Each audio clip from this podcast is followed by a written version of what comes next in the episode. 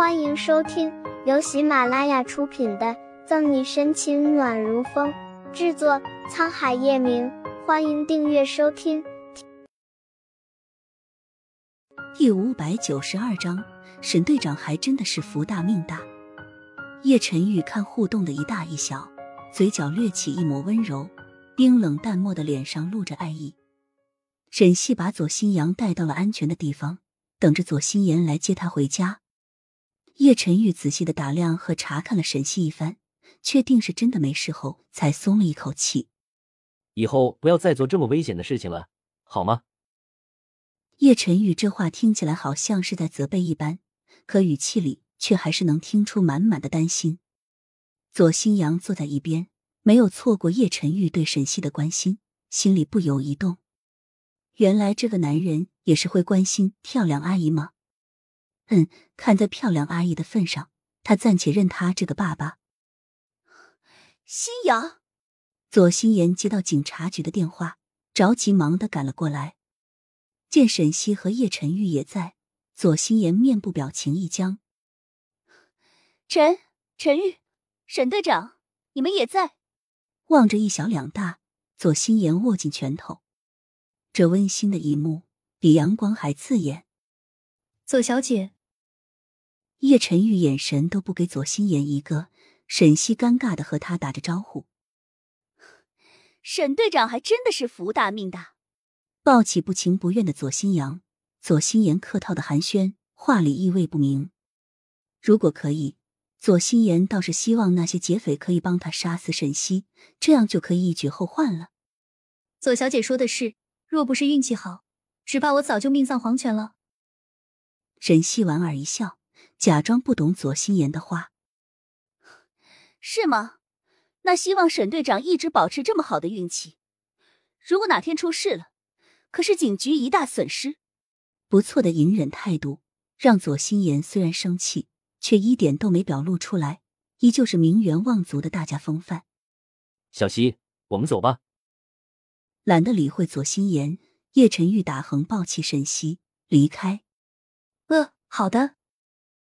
突然被抱起，沈西勾住叶晨玉的脖子，担心其他同事看见，把头埋在他胸膛里，望着离去的二人，注意到他们的人不少。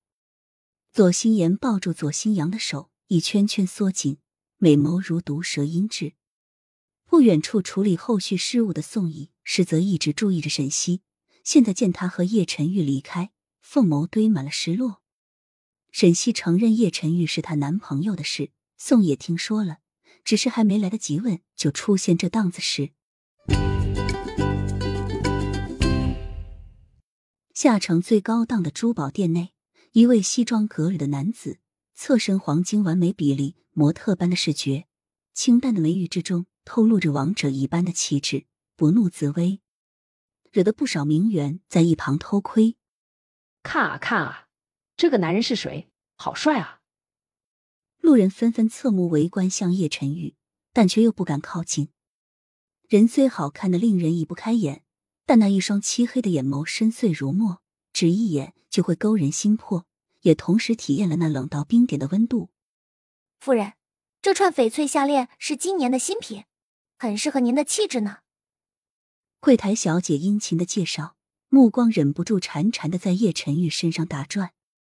月璇一身的珠光宝气。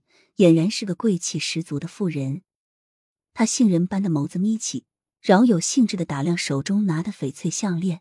倒不是因为这项链有多好看，而是好不容易找着机会和叶晨玉一起逛街。